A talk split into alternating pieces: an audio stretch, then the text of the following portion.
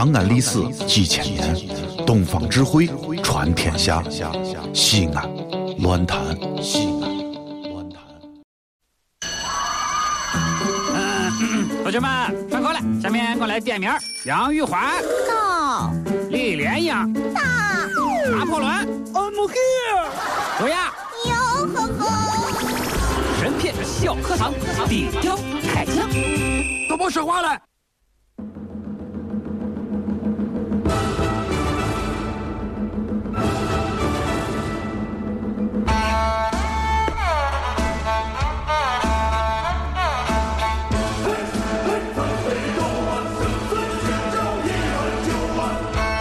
欢迎来到神篇小课堂，今天我们将说说《水浒传》第五十七回。柴进被宋江黑啦。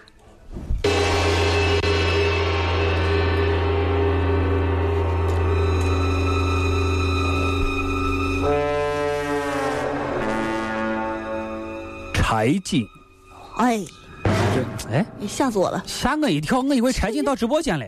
陈月老吓人一跳。哎，人称柴大官人，手持着丹书铁券，那是后来的事儿。沧州富豪，仗义疏财，土豪欢，俺做朋友吧。结交天下英雄。一般人他不交这个朋友，那一般人呢？呃是二般人是什么样子的呢？二般人就是王伦、杜迁、林冲、武松、宋江、石勇等人。放眼望去，哇，通通都是囚犯呐，都是大哥级人物。都是杀人犯呐。柴进的出身可以说是最高贵的。我不做大哥好多年。哎呀，人家不是大哥，人家是后周皇帝柴世宗柴荣的嫡派子孙，就是有身份有地位。是不是啊？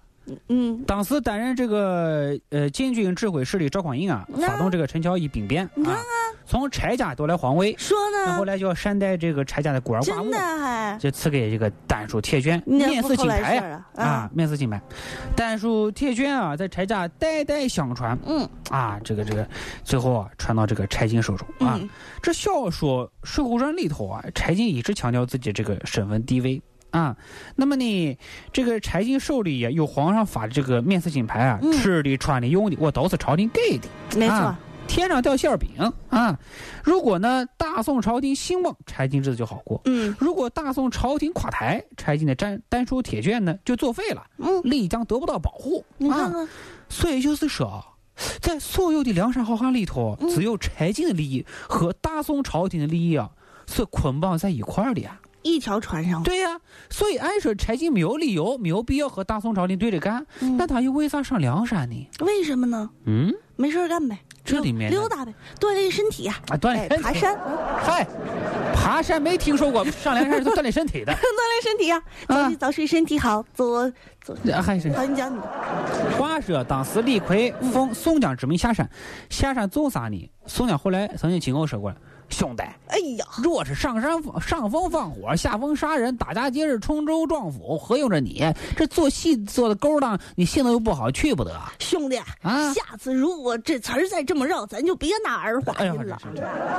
哎，就是这李逵这人啊，安排他去杀人放火是最合适的人选。嗯，李逵下山之后，咱上头说了呀，第一个事情把周通带的娃给杀了，把朱仝逼上梁山。哎，喜欢杀人呢。啊，紧接着李逵待在柴进屋里不走了，嗯，说是怕朱仝和他过不去。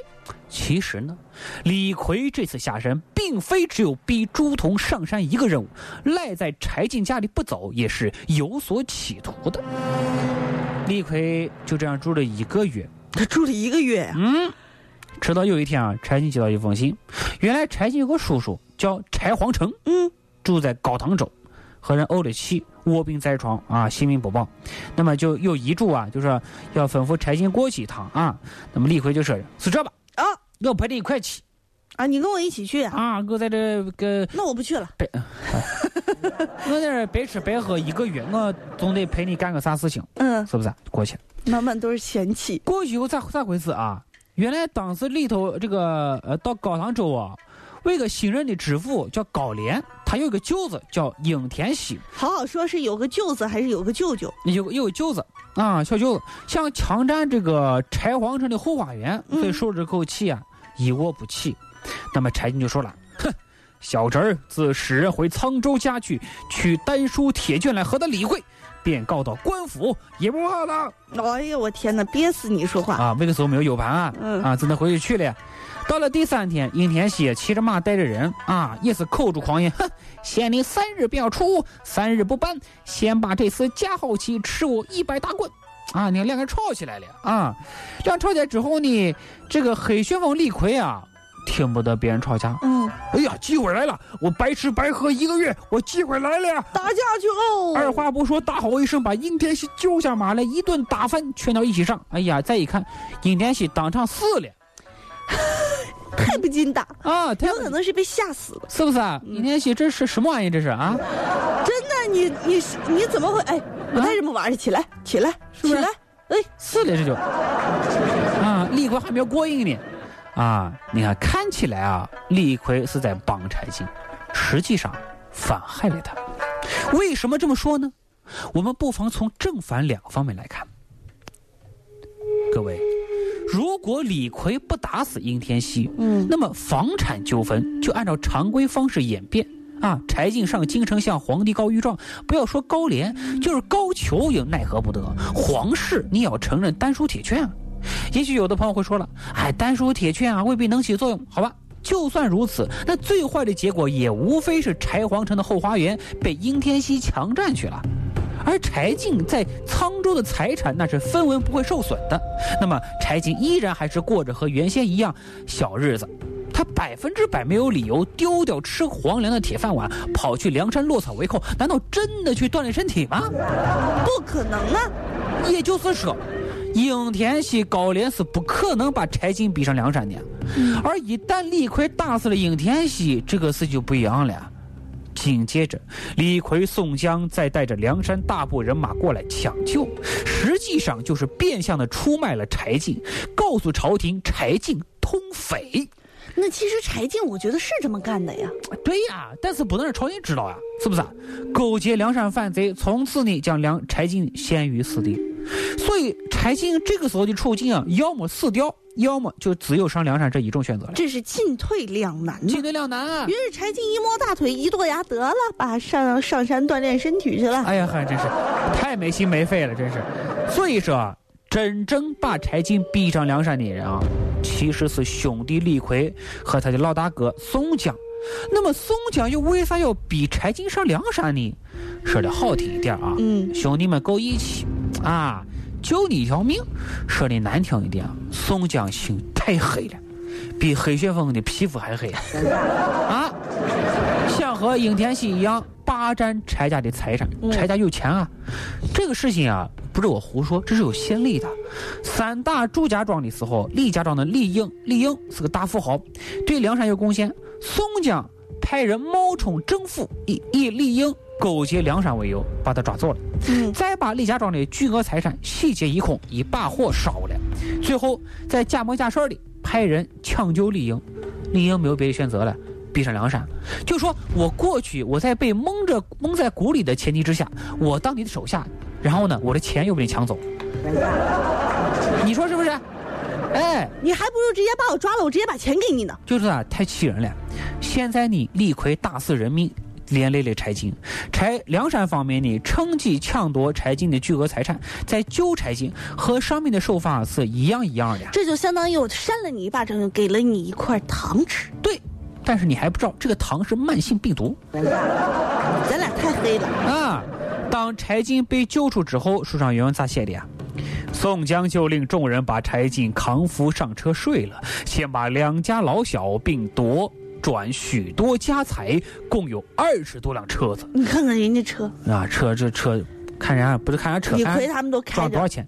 叫李逵、雷横先护送上梁山坡去。锻炼身体去。你看看，两家就是沧州的柴进家和唐州的柴皇城家，就是说我不光抢你家，我把你家大清洗的家这财产也抢过来。他们柴家的家财通通都被先行送上梁山坡，宋江笑纳了。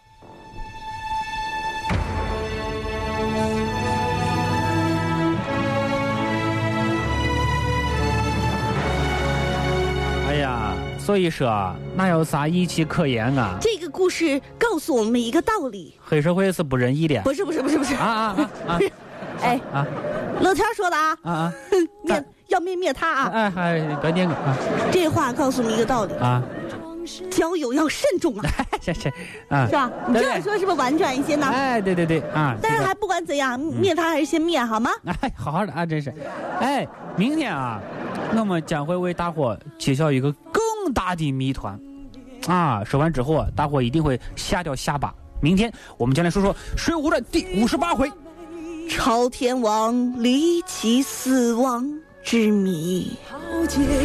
好了，在节目的最后呢，来关注一下最新的路况信息。长营东路双向通过京华北路十字流量大，嗯，友谊东路双向通过雁塔路流量大，你看啊？西二环双向通过大庆路十字流量大，对呀未央路由南向北通过龙首村十字流量大，哦西五路通过北大街流量大。好的，今天的节目也就是这样了，祝各位全天愉快，咱们明儿见吧。再见。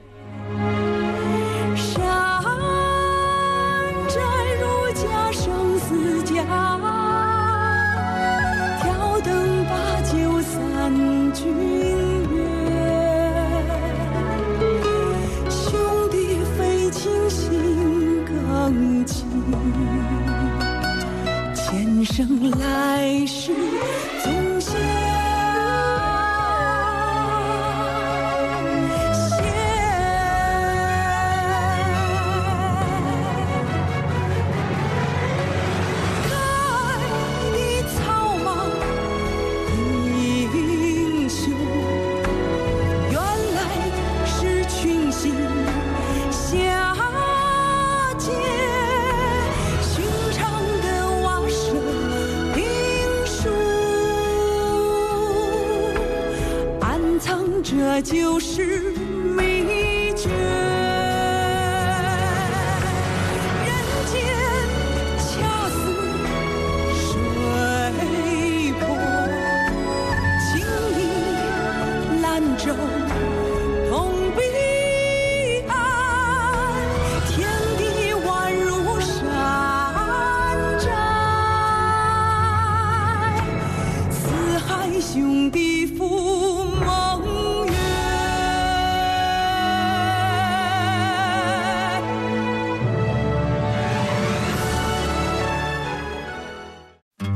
这里是西安，这里是西安论坛。